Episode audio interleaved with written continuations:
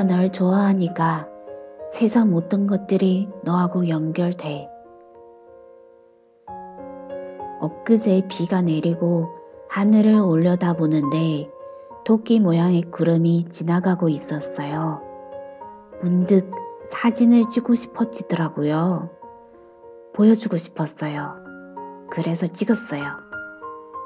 어제 사촌 형이 아이를 낳았다고 해서 엄마 모시고 사촌형 집에 갔었거든요. 아기가 저를 보고 방긋방긋 우고 있는데 얼마나 이쁘든지 제가 엄마한테 그랬잖아요. 엄마, 우리 아기 우리 집에 데려가요. 너도 얼른 장가 가서 낳으면 했지. 그래서 나 얼굴이 빨개졌어요. 그렇지 않아도 나 결혼하고 싶은 사람이 생겼어요, 엄마. 라고 말을 뻔했다니까요. 엊그제 호배가 막대 사탕 하나를 건네는데 그게 하나가 아니라 두 개였으면 좋겠다고 생각했어요.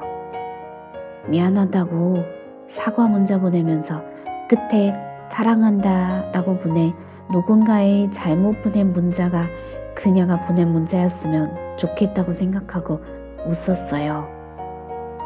버스 정류장에 서 있는 어떤 여자가 그녀랑 똑같은 티셔츠를 입고 있을 때, 어? 그 티셔츠 내가 좋아하는 사람이랑 똑같은 거네요? 근데 색깔은 달라요. 이렇게 말하고 싶은 충동을 느꼈다 참는 것 같지도 하나도 이상하지가 않아요. 이상한 확신이 들어요. 요 며칠 그녀가 내 옆으로 성금 와 있다는 느낌. 편해요. 든든해요. 쓸데없이 많은 말을 하게 돼요. 이거 사랑 맞아요? 비슷하면 안 되는데 사랑이어야 해요. 이게 사랑 맞죠?